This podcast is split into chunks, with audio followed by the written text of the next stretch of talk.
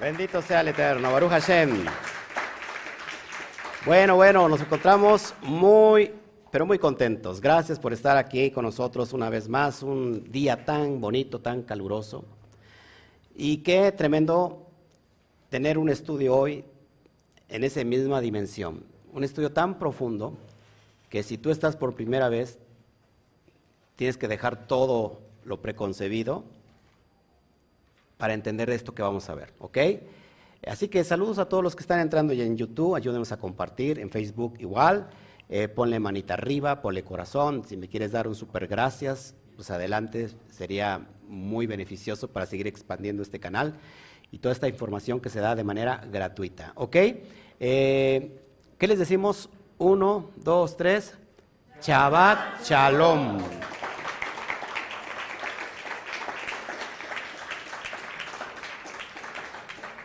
Gracias, mis amados. Bueno, hoy tenemos una porción tremenda para Shah Kitizá. Kitizá se puede traducir cuando levantes. ¿Qué vamos a levantar? Vamos a entender un poquito esta dimensión. Ok. Bueno, pues estamos en estos conceptos poderosos. Quiero que presten mucha atención. Aquí entra el juego la lógica no cabe porque vamos a entrar a la dimensión de la supralógica. Es decir, vamos a ir más allá del conocimiento lógico, intelectual, y vamos a tratar de profundizar, de meternos en esas cavernas del secreto que está a punto de ser expuesto para contraer todos sus beneficios. Que a fin de cuentas, eh, pienso que necesitamos todos beneficiarnos en conjunto para dar ese salto cuántico de una buena vez y por todas y para siempre. ¿Ok? Bueno, vamos a meternos un poquito en materia. Para ya 21 Kitizá, la lectura Shemot o Éxodo 30:11 al 34:35. La porción se puede traducir cuando levantes. Cuando levantes, ¿qué? Vamos a entender un poquito todos estos procesos. Eh, hoy, eh, esta parasha empieza hablando sobre el conteo, sobre hacer un, censo. Acuérdense que está prohibido hacer un censo en la cuestión de la, de la metafísica, en la cuestión de lo espiritual. Contar las cosas limita a la luz. Por eso, siempre que nosotros contamos algo, trataremos de limitarlo. Es decir, ya no permitiremos que se expanda esa, proyección, porque al contarlo es como traer el límite hasta aquí. ¿Ok? Pero, ¿por qué entonces el pueblo levanta un censo, un censo si está prohibido hacer un censo? Eso es lo que vamos a explicar y que es a través de un medio shekel, es una moneda de plata, tanto el pobre como el rico tendrían que dar medio shekel y todos los de 20 años en adelante. Y, pero ¿por qué no un shekel? ¿O por qué no cinco? ¿Me van, ¿Me van siguiendo aquí? ¿Por qué si el rico puede dar más, por qué va a dar igual que el pobre? ¿O el pobre igual que el rico? Todas estas cuestiones lo vamos a entender en, el nivel del sol. ¿Ok? Y por supuesto, lo que vamos a ver aquí, claro, está, y me voy a centrar la idea en tres puntos básicos. Lo que es el shekel, lo que es el pensamiento original de cómo se crea la luz y se convierte en alma hasta llegar a un estado materializado conocido como hoy un ser humano. Para ir entendiendo un poquito cómo es el descenso y para después entender cómo es el ascenso, el apego nuevamente a Hashem. Y como punto número tres hablaré sobre la cuestión del becerro de oro, es decir, la subida de Moshe, que se tardó, y después vino la creación de este ídolo, por el cual las primeras tablas fueron quebradas. Son tres puntos básicos, espero no tardarme y si me tardo, bueno, presta mucha atención a esto que vamos a hablar. Bueno, vamos al primer texto de este pasaje. ¿Cómo inicia esta, esta Biblia? Es el texto de esta Torah, perdón. Inicia así. Y le dijo Hashem a Moshe, cuando cuentes el número de los hijos de Israel, en hebreo está, dice, cuando levantes las cabezas de los hijos de Israel. No, no, no dice cuando cuentes el número de los hijos de Israel, sino cuando levantes las cabezas. Entonces la acción aquí es de levantar. ¿Qué será levantar las cabezas? Nuevamente llegamos a esta dimensión de levantar el pensamiento o el conocimiento. ¿Ok? Dice así, cada uno ofrecerá al Eterno un rescate por su alma. Escúchenlo, porque todos son códigos. Voy a abrir el SOAR también. La idea es llenarnos hoy de esta gran bendición. Para que no sufran plaga por el empeoramiento. Para que no sufran plaga por el empeoramiento. Para ello, cada cual pagará medio shekel, que será ofrenda a Shem. Todo aquel que fuera censado, o sea, de 20 años para arriba, daría ofrenda al Eterno. Esta contribución, fíjese, lo puse ahí remarcado, será igual para el rico y para el pobre. La pregunta, ¿el rico no podría dar más? Pues sí, ¿no? Pero dice, la parte será, la contribución será igual. ¿Para qué es esta condición? ¿Para qué es esta acción? Para perdonar sus almas.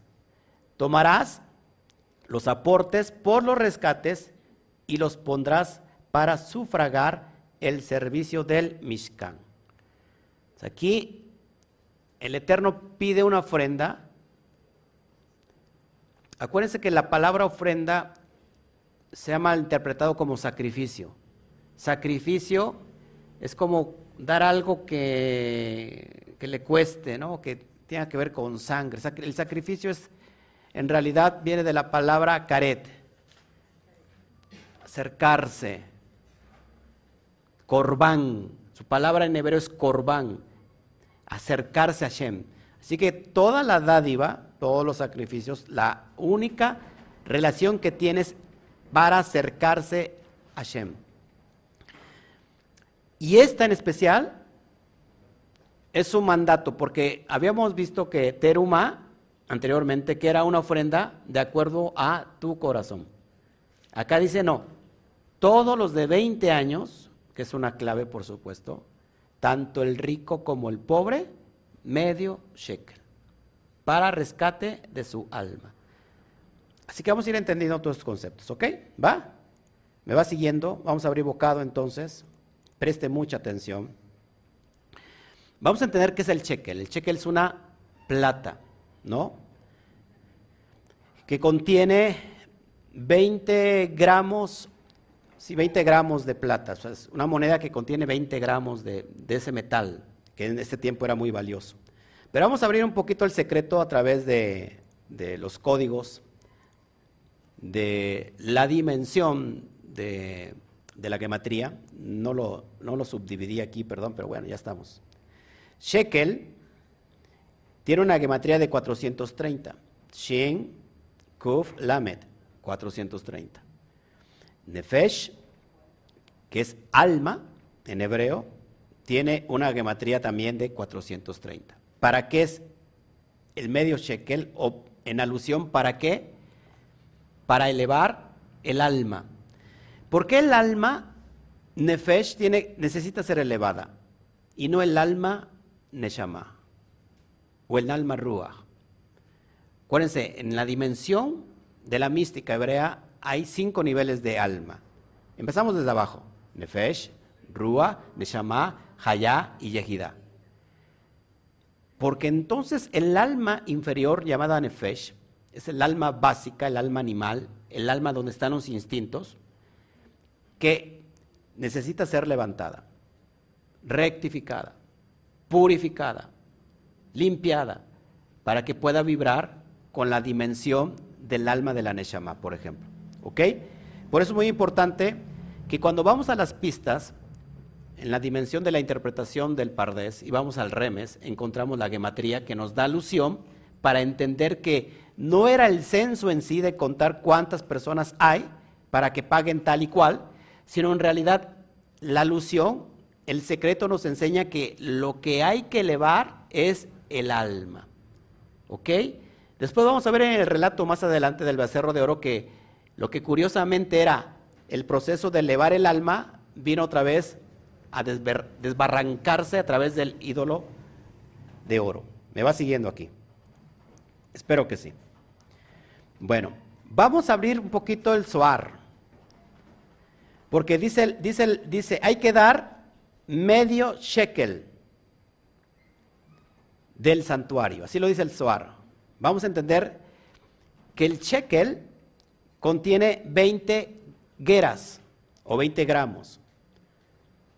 Así que el shekel contiene 20 geras, por lo cual el medio shekel, ¿cuánto, cuánto contendrá? 10. 10 geras. Y 10 es en alusión a Yud. ¿Me va siguiendo aquí? ¿Dónde encontramos Yud en el árbol de la vida?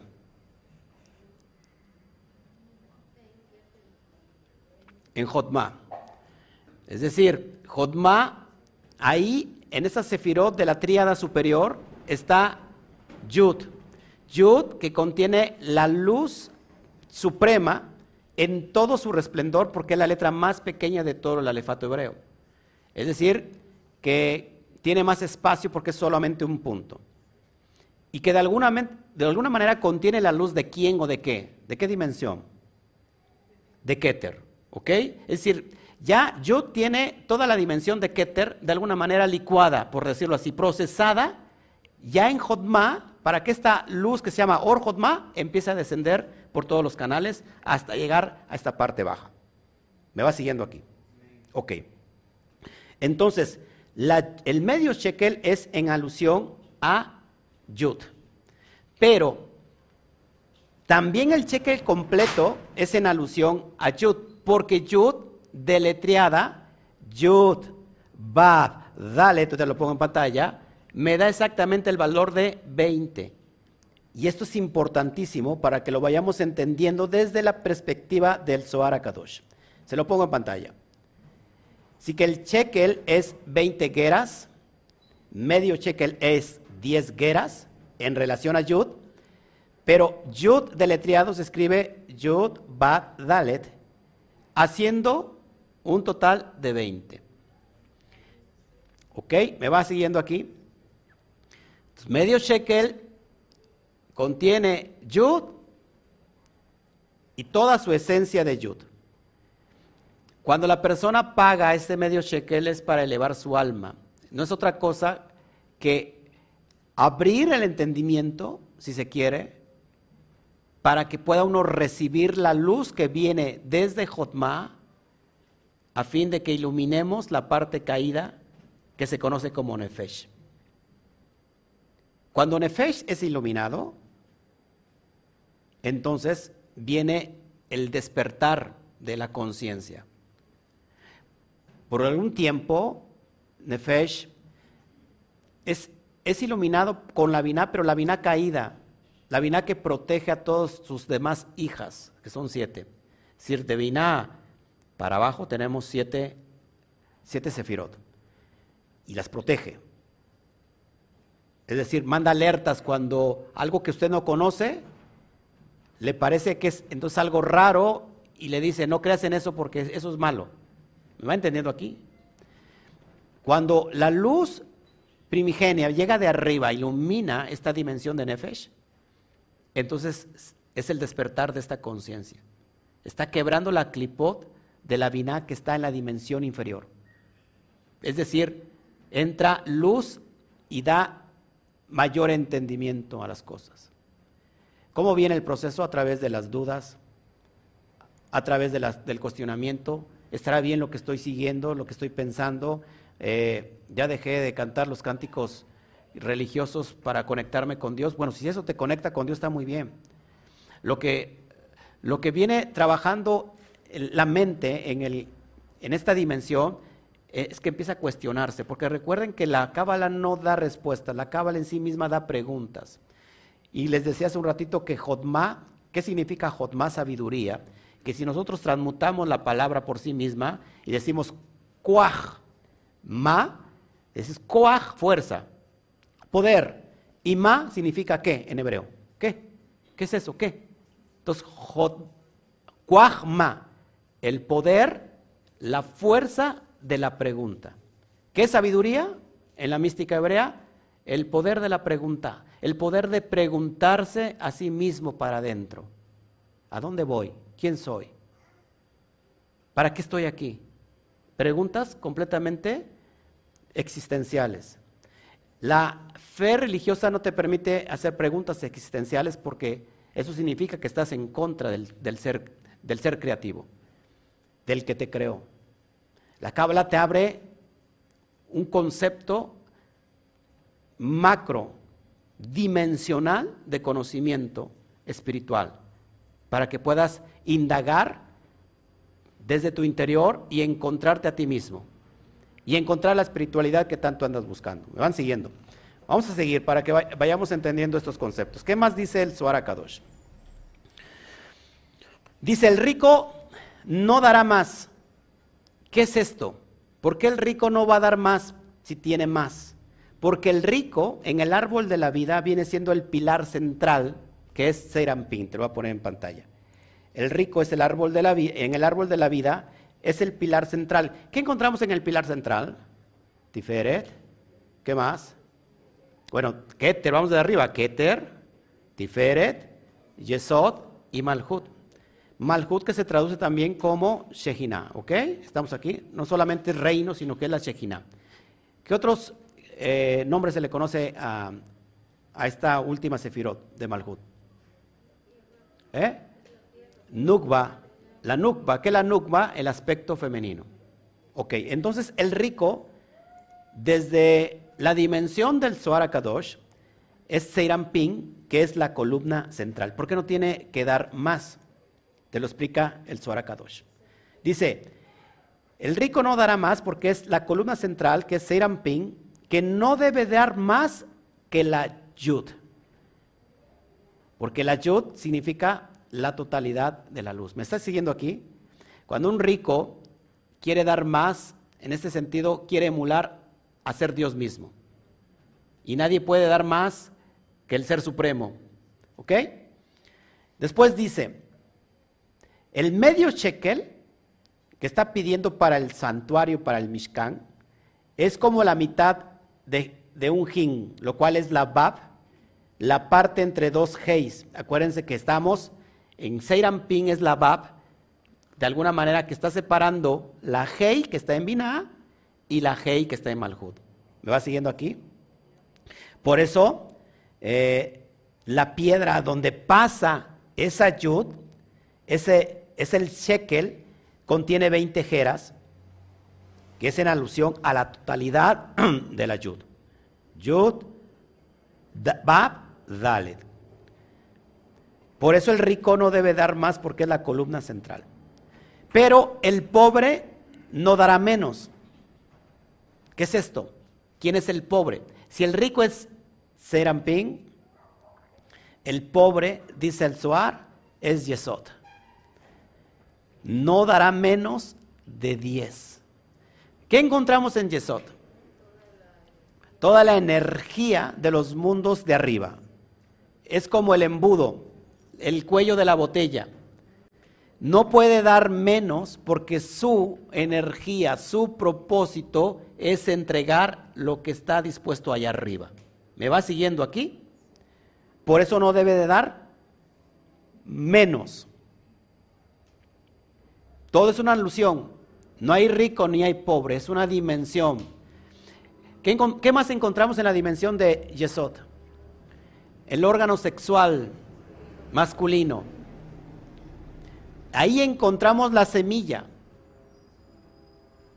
¿No? Por ejemplo, encontramos en Tiferet, que es sol, encontramos en Yesod, que es luna, porque eh, Yesod, que es luna, está recibiendo toda la energía y la luz que está en Tiferet, que es el sol. Pero a su vez, el aspecto, la luna que es aspecto femenino, que debe contener Yesod, también se vuelve un aspecto masculino, porque ahora él es proveedor de qué?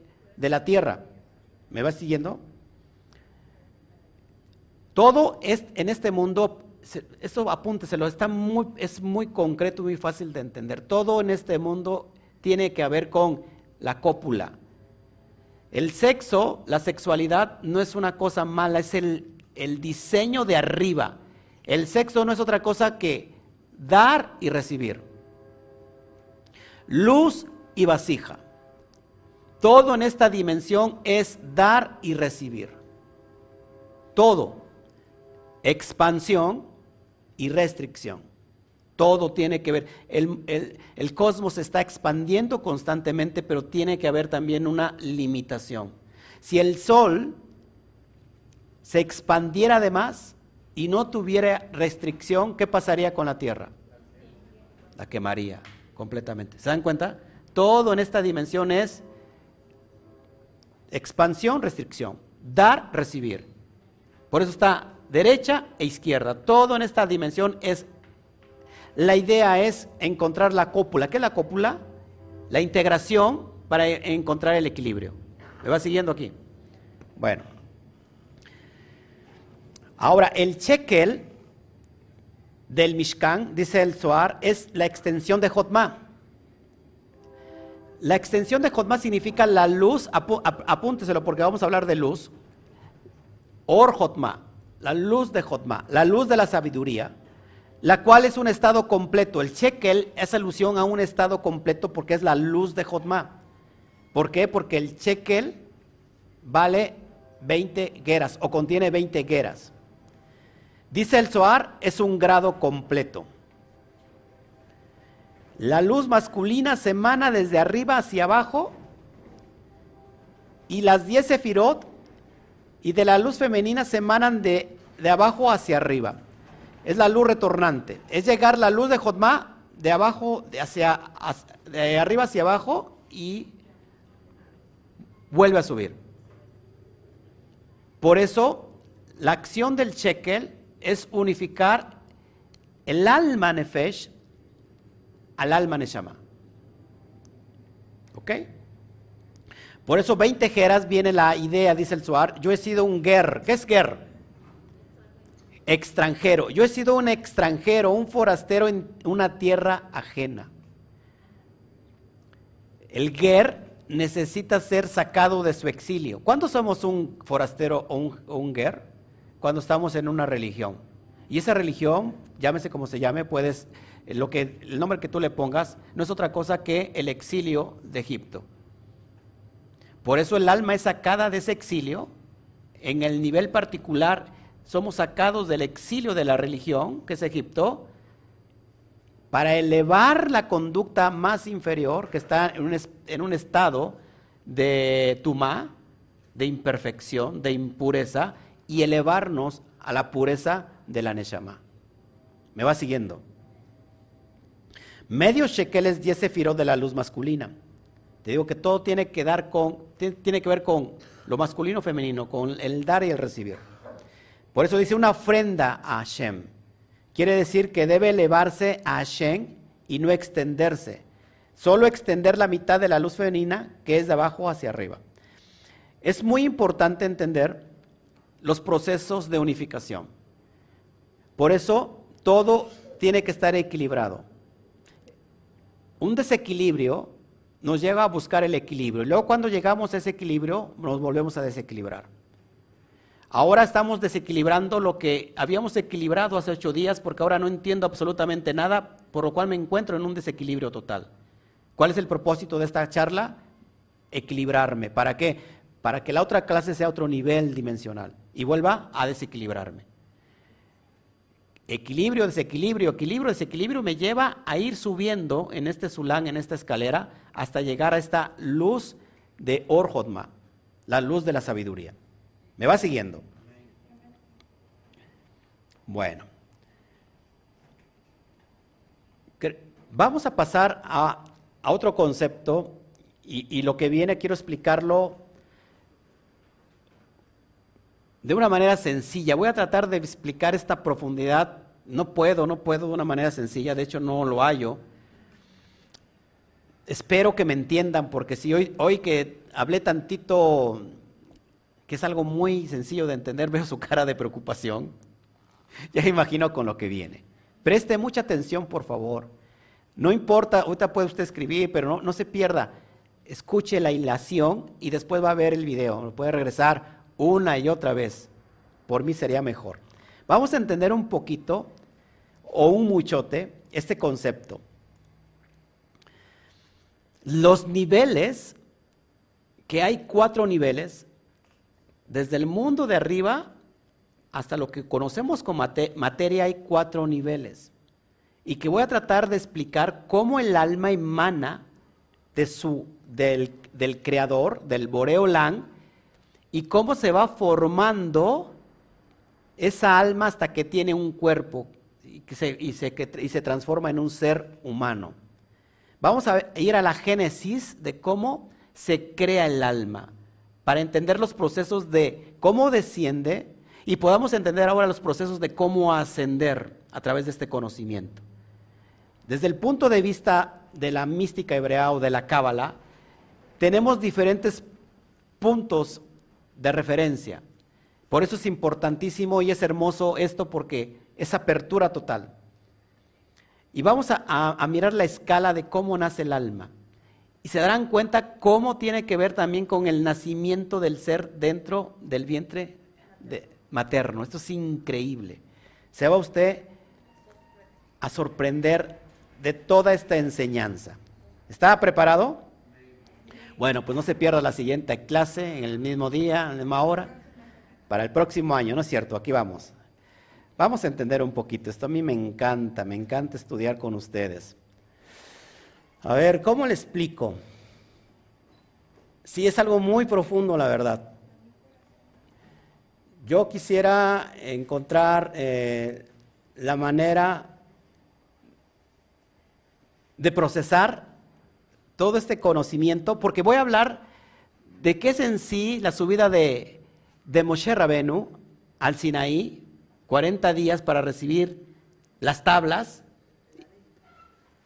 cuál es el proceso de eso, y qué beneficio o beneficia al pueblo de Israel. Pero quiero iniciar con lo que dice Rabí Hananía ben Akashia. Dice así, el creador, presta atención, el creador desea purificar a Israel. El creador desea purificar a Israel. ¿Quién es Israel? La conciencia, el alma. Por eso le entregó abundante Torah y Misbot. Torah y Misbot, ¿qué significa Torah? instrucción, misbot, mandamientos, que son códigos. ¿Dónde están esos? En las tablas que iba a bajar Moshe. Tal como está escrito, Adonai se deleitó por su gran rectitud, haciendo que esta enseñanza fuera grande y gloriosa. Eso lo vemos en Macot 23b, en el Talmud. Vamos a entender un poquito los procesos de la, de la pureza donde Hashem quiere bañarnos con la luz divina, purificarnos para que nos volvamos a integrar a Él. Esto es poderoso. Voy a tratar de, de dimensionar estos aspectos y voy a empezar con la dimensión de cómo nace el alma, cómo se desprende del Creador para que vayamos entendiendo esos conceptos. ¿Está, ¿Está listo? Ok. Bueno, voy a, compartirles una gráfica y voy a trabajar sobre esta gráfica.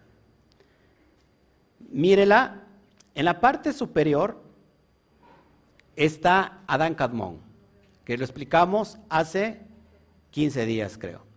Adán Cadmón, que no es otra cosa la dimensión del Todopoderoso. Esta alma superior que se crea y que nace en el aspecto, si quieren ponlo más chico, ¿no? Para que lo puedan ver las personas. ¿O ya no se puede? está, bueno, ahí déjalo, déjalo. Hay cuatro dimensiones, cuatro vejinot, cuatro fases.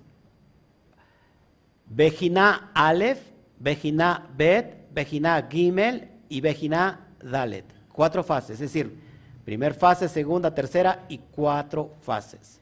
Que comprenden este, esta dimensión, Atzilut, Bria, Yetzirah y Asía. A su vez, cada fase contiene una luz específica que voy a hablar cómo va descendiendo. Y en no encontramos más que la pureza, el sentido elevado, profundo y puro del santo bendito sea que es el deseo, el placer, la voluntad. Hashem, su voluntad es satisfacer a sus criaturas. Alguien diga amén, aunque sea hijos de Dios. No sé si ustedes serán hijos de Dios o hijos del diablo, porque ustedes nos dicen, no, se, no los mueve nada, son como las momias de Guanajuato. Atzilut encontramos el deseo puro, la voluntad pura, toda la luz, pero al estado puro. Encontramos voluntad y placer, deseo. Es decir, Hashem, la voluntad es dar placer a su creación. ¿Ok? Empezamos a bajar en la cosmovisión de Bria, que es creación, y ahí encontramos esta alma nefesh. Vamos a hablar de las almas. No le voy a quitar el cuadro para que vayamos explicándolo porque está muy profundo. Cuando el alma sale del Ein Sof y llega al mundo de Atzilut, está en un estado que se conoce como Bejina Aleph del alma. Ahí se ha desprendido del Ein Sof. Fíjese cómo es el, proceso de cómo baja el alma. No se distingue allí con esta denominación de alma. Ahí no se conoce todavía como alma. Ya que el nombre de Neshama, alma, implica que exista alguna diferencia entre ella y el Creador. Pero en esta dimensión no hay diferencia. Pues eso que se desprendió es Hashem, mismo, para que me vaya entendiendo y que por causa de esa, esa diferencia ella se retira del Ein Sof y así se revela su voluntad propia. Ya aquí trae la esencia del Ser Supremo. Ya trae la voluntad y el deseo. Voluntad, deseo. Acuérdense, luz y vasija. Pero esta vasija que se crea en este mundo de Atzilut está diseñada en esa dimensión, lo cual esa vasija no es apta para recibir el placer que viene de la dimensión, porque todo está ahí, ahí mezclado, me va siguiendo. Ok. Pero mientras no posee la forma de un cli, no habrá nada que permita distinguirla de su esencia. Tú estás viendo ahí esa dimensión que se desprendió, no como un alma, sino como la propia esencia de Hashem. ¿Me va siguiendo? Es como una partícula divina. Te este, estoy hablando del relato de cómo estamos, cómo nosotros llegamos a esta dimensión. Es decir, cómo el alma bajó y formó y tomó este cuerpo llamado Oscar. O ese, ese cuerpo que tú estás viendo, que tienes ahí contigo mismo. Sigo. O sea que mientras no posea la forma de un clino, no habrá nada que permita distinguirla de su esencia, ni que le amerite un nombre propio. Aquí no tiene nombre. Entonces, Bejina del Kli no es considerado un Kli mismo. ¿Qué es Kli? Vasija. Un recipiente, sino que está anulada por completo a causa de la luz que la contiene. Parece un trabalenguas, pero esto es hermoso. El mundo de Atzilut hallamos la divinidad absoluta. ¿Qué encontramos ahí? La divinidad absoluta. Ahí por eso está el mundo de, de la unidad, del Aleph, donde todo es uno. No hay distinción entre el ser que emana del Creador, son uno mismo. Por eso Yeshua decía yo y el Padre, uno somos, porque había llegado esa dimensión de conocimiento. A ver, déjenme ver qué traigo aquí en la pantalla para que vaya yo. Ok, bueno, todavía no le, no le, no le comento esto. Seguimos, seguimos, seguimos. No se me pierda. Preste mucha atención, por favor.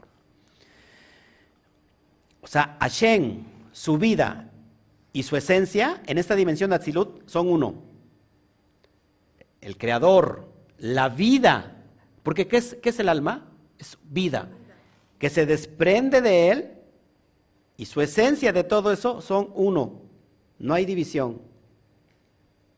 Es una unidad. Incluso las almas de todas las escrituras vivientes. Es decir, no solamente las almas que, que forman, toman un cuerpo humano, sino todo lo que se conoce como creación.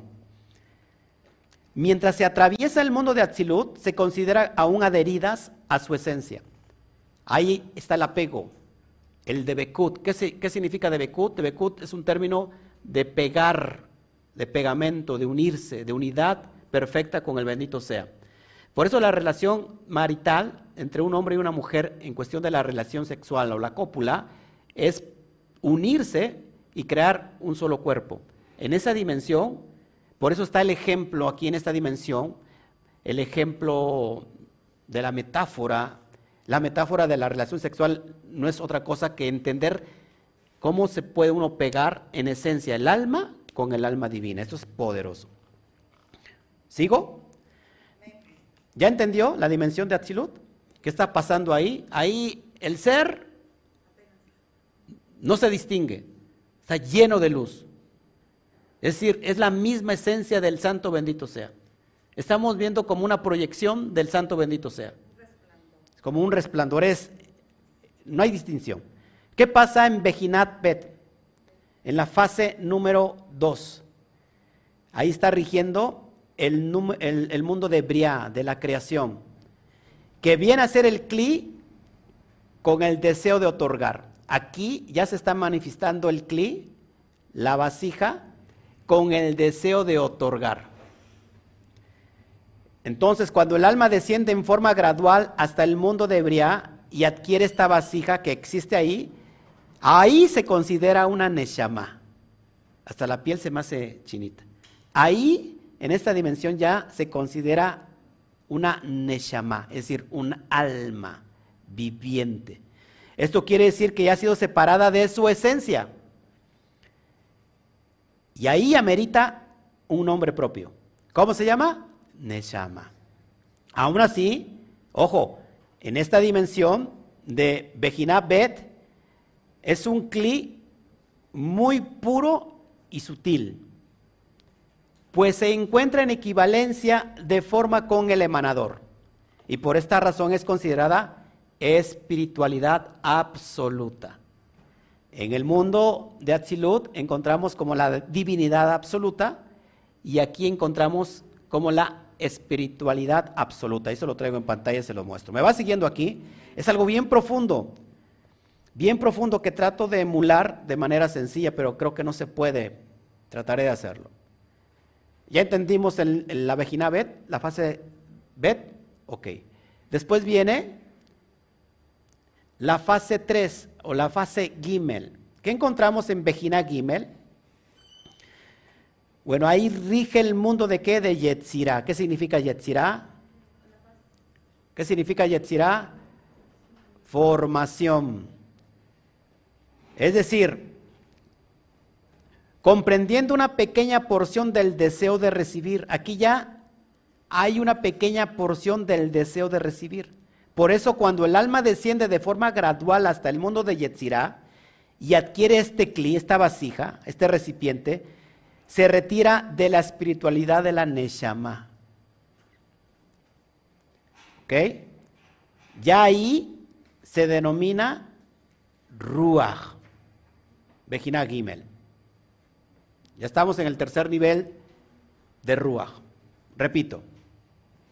Vejina Bet encontramos el mundo de bría de la creación, que viene a ser el cli con el deseo de otorgar. ¿Me va siguiendo aquí? Ahí ya se considera el alma, el ser emanado como Neshama. Pero ahí todavía sigue siendo una vasija muy pura y muy sutil. Pues se encuentra en equivalencia con la forma del emanador, es decir, del creador, del Ein ¿Me va siguiendo aquí? Y ahí es considerada, por eso ves ahí, espiritualidad absoluta. Bejina Gimel, que es la fase 3, ya estamos hablando en el mundo de Yetzirah, que es el mundo de la creación. ¿Qué pasa aquí? Bueno, aquí ya existe una pequeña porción del deseo de recibir. Por eso cuando el alma desciende de forma gradual hasta este mundo de Yetzirah y adquiere ese cli, se retira de la espiritualidad de la Neshama. ¿Ok?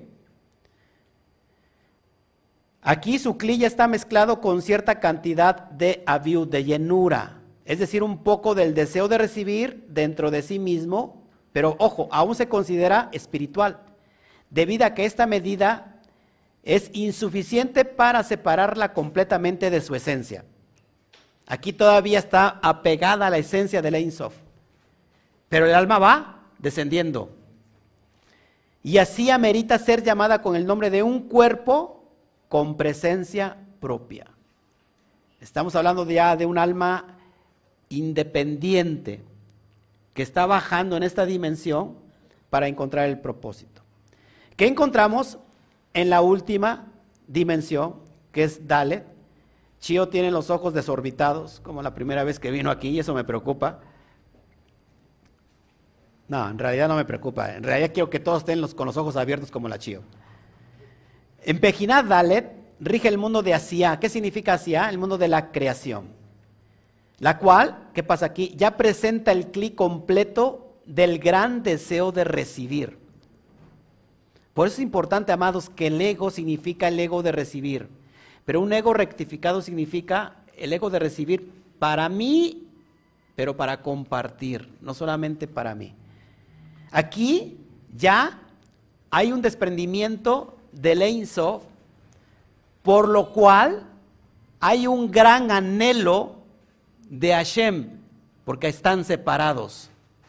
Ahorita se lo explico cómo funciona en este mundo. Ojo aquí.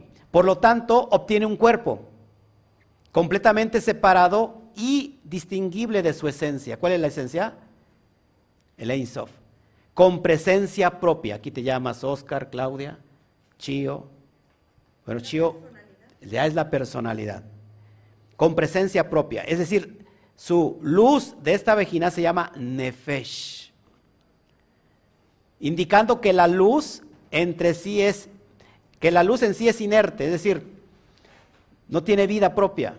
Y debe saber que no existe ni un solo elemento en la realidad que no esté comprendido de estas dimensiones que se conoce como había. Es decir, absolut, Bria, Yetzirah y Asia de forma completa. Por eso en esta dimensión buscamos tener espiritualidad a través de una religión, buscar a Dios, porque dentro de nosotros sabemos que hay ese apego, porque aquí en esta dimensión se, se denota el deseo de recibir en su máxima expresión, porque se ha separado el alma de su, de su esencia. Y por eso todas las personas van a buscar religión, y resulta que ahí no va a encontrar a Dios. Encuentra una parte, pero no encuentra a Dios. Ese es el proceso de las almas. está, está pareciendo interesante o no? a medida que el alma atraviesa los cuatro mundos, se va distanciando cada vez más de la luz de su rostro, es decir, de de ese rostro grande Seirampin significa rostro pequeño, Ariampin significa rostro largo o grande. Se va desprendiendo de ese rostro, de esa dimensión, de esa esencia, hasta que llega a su destino llamado Kli, es decir, vasija. En otras palabras, llamado Guf. ¿Qué significa Guf? Cuerpo. Aquí se considera que el Kli se ha completado de forma deseada. Es decir, para que vaya entendiendo, ya en esta dimensión de cuerpo tenemos ese anhelo tan grande del deseo de recibir por voluntad propia del bendito santo sea. Es decir, que desde arriba venimos plagados de que Hashem quiere beneficiar y quiere deleitar y dar placer a sus criaturas. Pero ¿qué pasa? Que mucha gente anula el deseo de recibir y levanta a Bodaza, a levanta el becerro de oro, que ahorita lo voy a explicar. Dice aquí, ya en esta dimensión, donde está Nefesh, la luz se ha disminuido en esta fase, en esta vejina, de modo que, de modo tal que su origen se vuelve indetectable a través del compromiso en Torah y Misbot para poder otorgar satisfacción al Creador. Uno, de todas las formas, purifica su clim, llamado guf, es decir, su cuerpo, hasta que se vuelve apto de recibir la gran abundancia en la completa medida que había sido incluida en la idea de la creación cuando Hashem lo creó. Por eso es importante que el exilio marca la forma de cómo Israel primero tiene que ser purificado para que sea llevado a la dimensión de el mundo de Atzilut. ¿Qué encontramos en el mundo de Atzilut? La luz Or Jotma, que va descendiendo y después esa luz que está pendiente en Jotma se vuelve Or Hasadín. ¿Qué significa Or Hasadín? La luz de misericordia. Después en el, la Vejina Gimel, que es el mundo de Yetzirah, encontramos la luz Or Hasadín en iluminación de Jotma. Es decir, está siendo iluminada por la luz de arriba. Hasta que llega la, la luz de abajo, ¿cómo se llama la luz de abajo? Nefesh. Explicaba hace ocho días, el hombre, el Adán, Harrison, era vestido de qué? Era, sus vestiduras eran hechas de qué? De luz, de or. Cuando desciende hasta abajo, en esta dimensión de Asia, que es Nefesh, esa or, que es con Aleph, ahora es or con Ain. Y or con Ain significa piel. Sé que la luz se manifestó en un cuerpo y que el propósito, es decir, nadie puede anhelar tanto algo si, si antes no lo ha tenido. A ver, escúcheme tantito. Nadie puede desear y anhelar tanto que no haya tenido. O sea, tú deseas algo, no lo tienes, pero, o sea, si lo tuviste y lo perdiste, eso significa que lo anhelas con todo tu corazón. Ese es el anhelo que Hashem puso como dentro de nosotros, como su esencia, para volvernos a pegar al santo bendito sea. Si te das cuenta, es el mismo proceso de cómo nace el embrión. Primero es un cigoto que no se distingue todavía de la célula, porque es en sí mismo una célula. Y que durante el proceso va tomando forma. Si te das cuenta, el proceso de estos mundos superiores no es otra cosa que también lo replica el proceso de cómo nace el bebé dentro del, vientre de la, de la mamá de la mujer. 40 dimensiones, si te das cuenta, son cuatro fases. Cada fase tiene 10 dimensiones por el árbol de la vida. ¿Cuántos somos? ¿Cuánto es? 40. 40 semanas tarda la gestación de un bebé. Esto es impresionante. Es decir, que la misma naturaleza nos enseña cómo elevar esa dimensión. 40 días para que entiendas si el bebé, distinga si el bebé, el, si el ser es niño o es niña. ¿No le parece increíble? ¿Por qué 40 días tiene que subir Moshe? Ahorita se lo explico porque esto es maravilloso. Y creo que hasta aquí voy a quedar en cuestión de, esta, de esta dimensión de la luz porque es mucha información. Prometo dar un curso profundo sobre cada dimensión de la luz porque esto es bien profundo. Y solamente tomé el aspecto de cómo nace el alma. Pero en realidad esto se le conoce como el pensamiento de la creación y las cuatro fases de luz directa. Se los acabo de enseñar de una forma sencillita y carismática. Casi, casi de manera argentina. Así se los acabo de enseñar. Me tomaré el tiempo para hacer un análisis ya más profundo. ¿Me va siguiendo hasta aquí? ¿No le parece increíble? Ahora, lo que sigue es una locura. pudimos captar un poco cómo, cómo, descendemos del santo bendito sea hasta, formar, hasta formarse en un cuerpo. Pero en realidad recuerden que nosotros no somos un cuerpo, somos un alma que tiene un vehículo llamado cuerpo. ¿Mm? Ahora, ¿cuál es la, el vehículo? ¿Cuál es la carroza? ¿Cuál es la merkabá que necesitamos para ir hasta Tzilut? La Torah, los misbot. Por eso Moshe va a subir a la montaña 40 días y bajar las tablas, porque ese es el vehículo que te va a llevar a la dimensión de Atzilut. Ahorita lo vamos a entender. ¿Me va siguiendo aquí? Verá que está muy sencillo, es algo muy profundo, que yo mismo me sorprendo de cómo lo estoy explicando, porque es muy profundo. Vamos, vamos para allá. Vamos a seguir explicando esto. Ahora, se dice en la Cábala que en el mundo de abajo, en el mundo de la negatividad, en la citragra, hay 400 grados de impureza. Es decir, que en esta dimensión donde estamos, abajo o del otro lado, hay 400 grados de impureza. ¿Cuántos años tuvo Israel en Egipto? 400 años. ¿Qué significa esto? Son 400 y tantos. Que estos 400 años es rectificación, dice el Zohar, del alma, que tuvo que rectificar ese exilio para poder ahora ser limpio y poder elevarse. Mire, acá se lo comento. Hay mucha información, ¿eh? Yo estoy completamente... Lo voy a hacer despertar porque usted está durmiendo. Ahora, si Israel va al exilio 400 años, es para purificar todos los grados de impureza. Cuando Israel sale de la tierra de Egipto, tenía que llegar a la tierra prometida cuántos días? 40. Pero ¿qué pasó? Que su estado de impureza los llevó, porque levantaron el becerro de oro, los llevó 40 años en el desierto. 40 es una clave muy poderosa.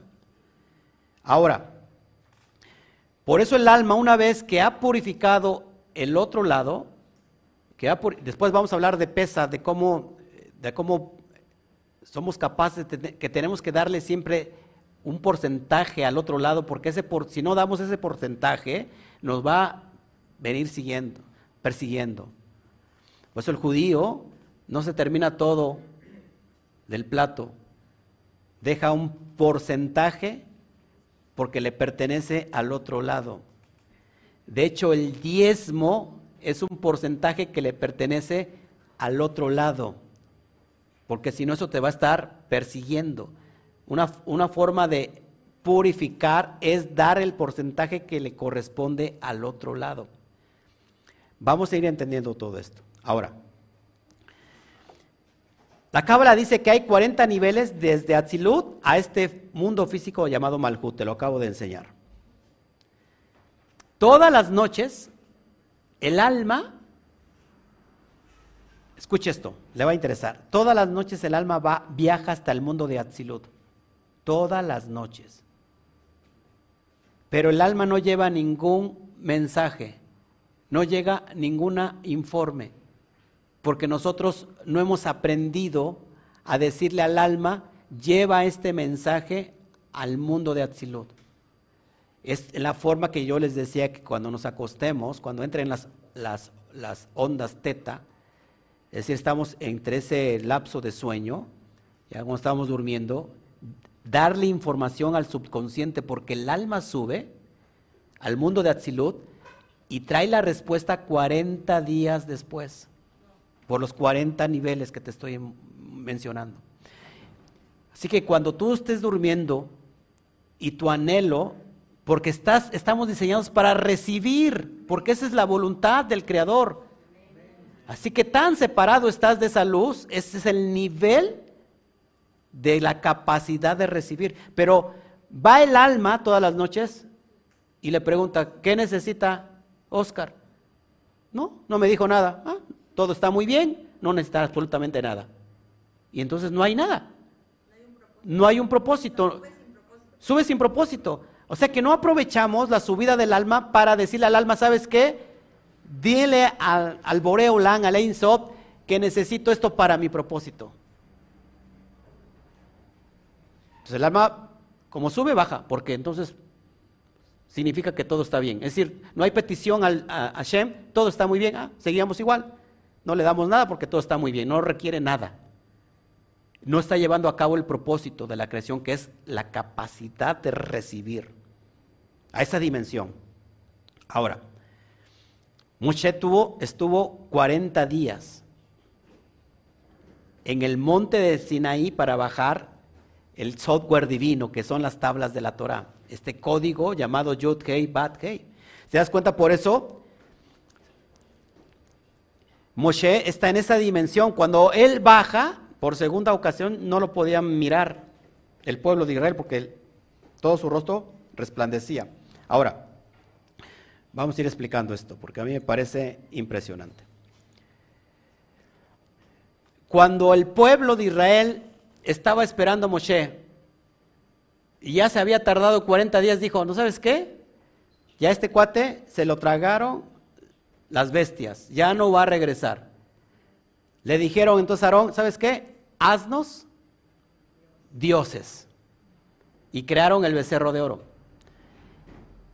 En la dimensión, en la escala de nuestro ser del alma, nosotros estamos creando constantemente un becerro de oro. ¿Por qué?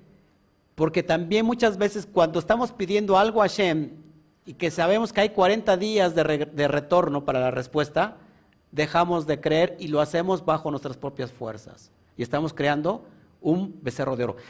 Además, acuérdense que el cerebro, la parte izquierda tiene que ver con lo temporal. Y siempre la lógica va a ir en contra del tiempo, del tiempo divino. Porque la lógica siempre marca un tiempo. Un tiempo que se cumple, pero el alma entra en un estado atemporal. Por eso cuando nosotros nos esperamos empezamos a crear becerros de oro. ¿Y qué es lo que, es lo que desata el becerro de oro? Pues un, un tremendo choque eléctrico, electromagnético, ¿no? Porque viene Moshe bajando y le dice a Shen, baja porque tu pueblo ya se desenfrenó. ¿Por qué no dice mi pueblo? Vamos a entender dice el Zohar que dentro del pueblo de Israel iban egipcios, magos, hoy te lo voy a leer, que a través de la magia crean el becerro de oro. Por eso cuando Moshe va bajando, la propia, la propia energía divina del software divino hizo, ¿cómo se, la palabra? Hizo un cortocircuito que, repel, que repeló esta energía con lo negativo y entonces tronó este software divino porque no tiene nada que ver con esta dimensión de lo que conocemos como el becerro de oro. Voy a leerles un poquito lo que dice el Zohar en cuestión de quién estaba ahí, que se le conoce como la multitud mixta. vayamos para allá, por favor. ¿Me va siguiendo aquí?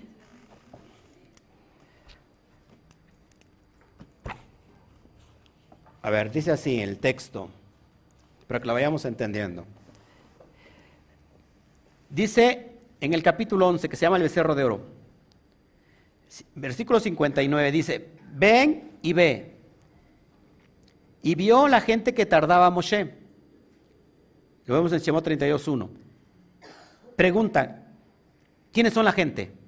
Porque a veces dice el pueblo de Israel y a veces dice la gente. Fíjese, ¿quiénes son la gente? Contesta, son la multitud mixta.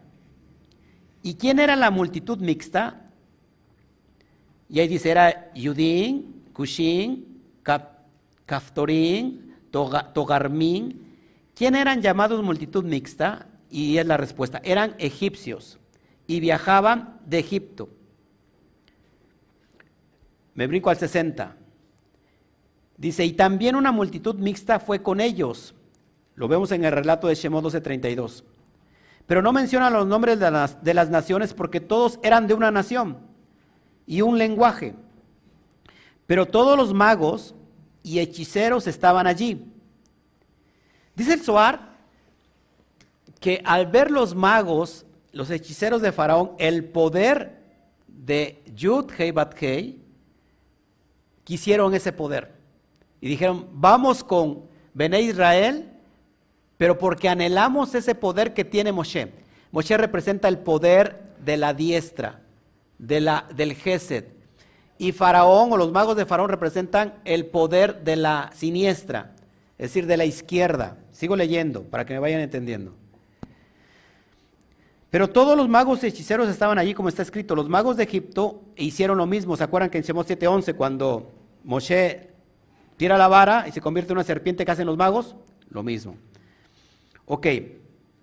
Sí, porque deseaban levantarse contra las maravillas del Santísimo, bendito sea Él, y mostrar que ellos también podían hacer lo que Él hace. Pero cuando vieron los milagros y maravillas que Moshe realizó en Egipto, regresaron a, a Moshe. El Santísimo, bendito sea él dijo a Moshe, no los aceptes. ¿Qué dijo Moshe? Moshe dijo, Señor del universo, dado que ellos vieron tus actos poderosos, desean convertirse. Déjalos ver tus actos poderosos cada día y entonces sabrán que no hay Elohim aparte de ti y Moshe lo aceptó. Es decir, el Suar dice que por culpa de Moshe, que Hashem les dijo, no aceptes a estos magos y Moshe dijo, quieren convertirse. Pero ¿cuáles son los, los planos perversos de los magos? tener el poder que tenía Moshe. Él pregunta, ¿por qué los llamó una multitud mixta? Contesta, porque todos los magos de Egipto estaban presentes y a su cabeza de estos todos los magos estaba Janes y Jambres. Ellos practicaban la magia desde la hora sexta, después del, amanecer.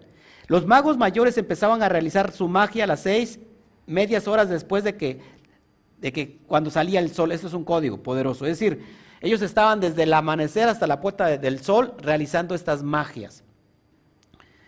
Dice, fueron llamados una multitud mixta, que, significa gran anochecer, en hebreo Eref. Y vamos a entender que Erev Raf es, una, es la multitud mixta que te lo explico. Dice, la sabiduría de la multitud mixta era grande.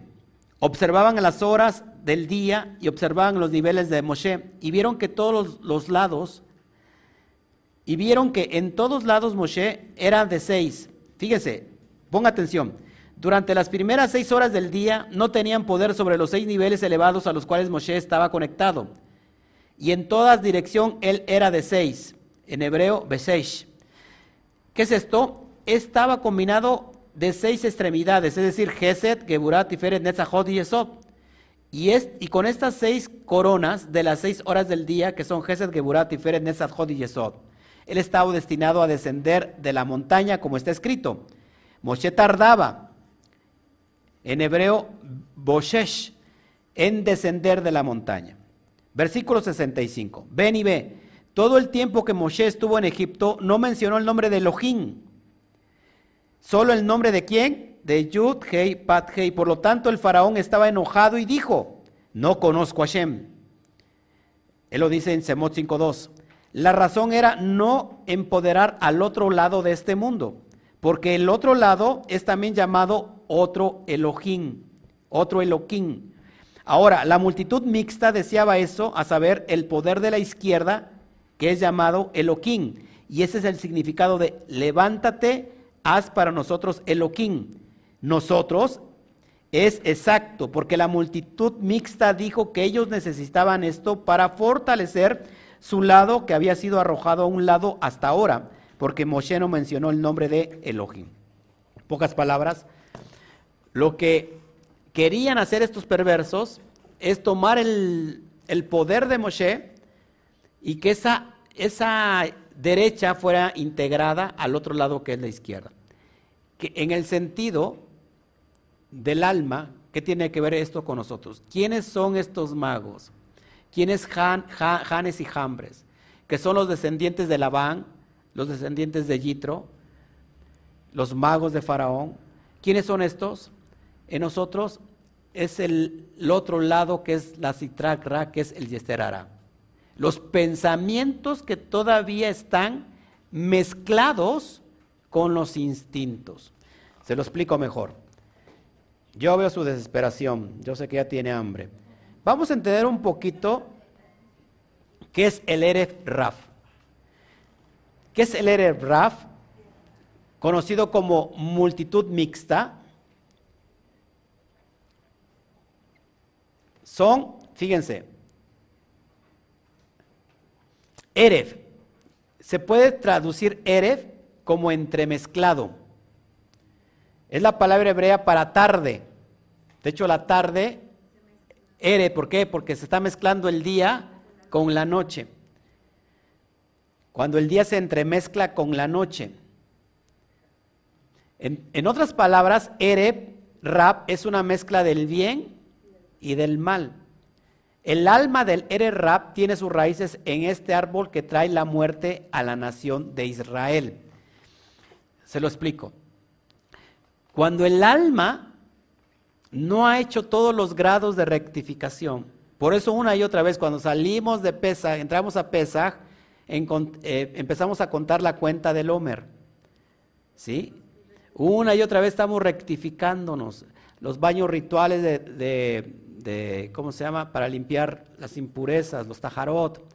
Eh, hacemos una inmersión antes de, por ejemplo, de Pesach porque simbólicamente estamos limpiando constantemente el alma. Pero ¿qué pasa cuando un alma todavía está impregnada de religión, impregnada de en esta dimensión física, que está siendo engañada por los pensamientos de estos magos, que no es otra cosa que estos pensamientos que vienen del el instinto animal? Estos pensamientos negativos parásitos que están en contra de Israel, en contra de la tierra de Israel. ¿Quién es la, la tierra de Israel? la conciencia elevada. Lo explico. Es como si hoy alguien te dijera, ¿sabes qué? Vas a, yo veo en ti una gran bendición que va a venir. Y tú lo crees, pero vas rumbo a tu casa y alguien te dice, ¿sabes qué? Te veo muy mal. ¿Sabes que te soñé que te morías? Que tenías cáncer, que te da una... ¿Qué, qué pasa? que inmediatamente tiene más poder el otro lado que el lado positivo. Y te crees más rápido lo malo que lo bueno. Ahí nos hace falta purificarnos para poder elevarnos. En otras palabras, la ascensión, la subida que tuvo Moshe al monte Sinaí no es otra cosa que la elevación de la conciencia que deberíamos de tener para recibir el, código o el software divino, que son las tablas de la Torah. ¿En dónde? En el mundo de Atzilut. ¿Pero por qué no lo hacemos? Porque todavía tenemos hechiceros dentro de nosotros, pensamientos negativos que están recreando constantemente ¿qué? Un becerro de oro. Por lo cual entonces hacemos cortocircuito para que podamos recibir la luz que viene del mundo de Atzilut llamada Orjotma. Y entonces estamos siendo solamente eh, apariencia. ¿Por qué? Porque estamos rechazando una y otra vez el mundo de arriba a través de estos becerros de oro que cada, cada uno de alguna manera implementa. Un becerro de oro puede ser también una, una creencia, una religión. Porque la religión no te permite recibir esa luz porque es una luz desconocida. Y cada, eh, cada religión tiene su propio becerro de oro.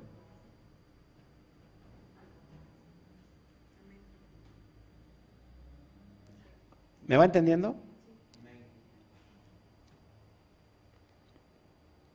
Por ejemplo, el becerro de oro representa el fruto del Ererraf, de la multitud mixta, es decir, el árbol del bien y del mal que trae la muerte.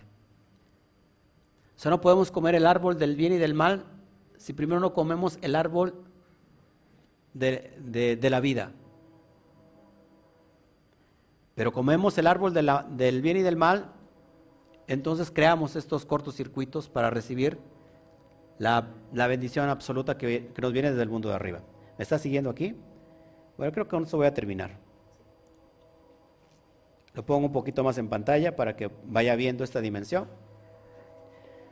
Entonces la idea de la entrega de la Torah, de la Matán Torah, es elevar la conciencia. Y que el vehículo que yo necesito, ¿quién es Moshe? Moshe es el estado de conciencia elevado llamado Neshama. Es el agente mesiánico que todo mundo tenemos. Moshe representa la Torah. Y Moshe guiaba al pueblo de Israel para que fuera la tierra prometida. En otras palabras, el que te guía a la tierra prometida, esa dimensión de Silut, es tu propia alma que está dentro de ti, que vibra muy fuerte con el bendito sea. Pero ¿qué hace el pensamiento del cuerpo? ¿Qué hace la inteligencia animal que está dentro de uno? Crea sus propios becerros de oro llamados religión. Cualquier religión que tú pongas en la boca es un becerro de oro, porque no te va a permitir llegar al mundo de Atzilut. Porque constantemente vas a estar creando choques de cortocircuitos. Y hay, y hay una eh, ¿cómo se puede decir? Se contrarresta esa energía negativa, no puede, no puede permear, no puede ser integradora de la energía divina. Va a haber un choque constantemente. Constantemente luchamos con la mente lógica para entender estos conceptos divinos. Si todavía seguimos en eso es que estamos limpiando una y otra, una y otra vez ese estado de tumá estado de impureza para estarnos purificando, a manera de que tengamos el CLI adecuado para recibir el software divino que viene del mundo de Atzilut. Es muy difícil entender que en el mundo de Atzilut solamente es la condición de la unidad. Pero venimos aquí y nos creamos dioses. O, creamos, o creamos de un Dios al cura, al pastor, al dirigente, al profeta y lo volvemos como un ser divino. Y pensamos que necesitamos un ser divino para que haya una conexión directa con el Santo bendito sea. Y el Eterno jamás puso en su mente un interconector, alguien que fuera una conexión para que pudiera llegar a Él. Se equivocan cuando Yeshua decía, nadie puede venir al Padre si no es a través de mí. Jamás Jesús estaba diciendo que Él era intermediario sino que está, lo que estaba diciendo que a través de la enseñanza que él impartía de esta luz, esa luz era el camino para llegar al Padre, no su persona. Nadie puede decir que o suponer que yo dijera, nadie va al mundo de Atzilot si no es a través de Oscar. Jamás pasó por la mente ese, ese concepto en el maestro, sino que el maestro simplemente es es un canal por donde desciende esa luz y lo que lo lleva directamente al santo bendito sea o al mundo de Atzilut es esa luz precisamente. Entonces dejemos de crear, por favor, becerros de oro. Lo digo tristemente, sales del cristianismo y entras a raíces hebreas y en raíces hebreas sigues pensando exactamente lo que empieza el cristianismo. Porque el becerro más grande para, para derrumbar es a Jesús o a Yeshua. Porque lo miran como un ser divino. Cuando nunca fue el propósito de Yeshua ser un ser divino, sino al contrario, enseñar cómo se puede en esta dimensión hacer morir el ego, el punto de bitul, para poder acercarse al Santo bendito sea y decir, yo y el Padre uno somos. Y si me has visto a mí, has visto al Padre pero jamás en el concepto de que Él era Dios. ¿Sí me explicó? Sino que Él se quitó. O sea, nadie puede, ningún, ningún maestro puede ponerse delante del otro para decir, ven, a través de mí yo te voy a llevar. Jamás. Sino es la luz la que lo lleva. ¿Me va siguiendo? Ok. Bueno, pues hasta aquí cierro. Un fuerte aplauso.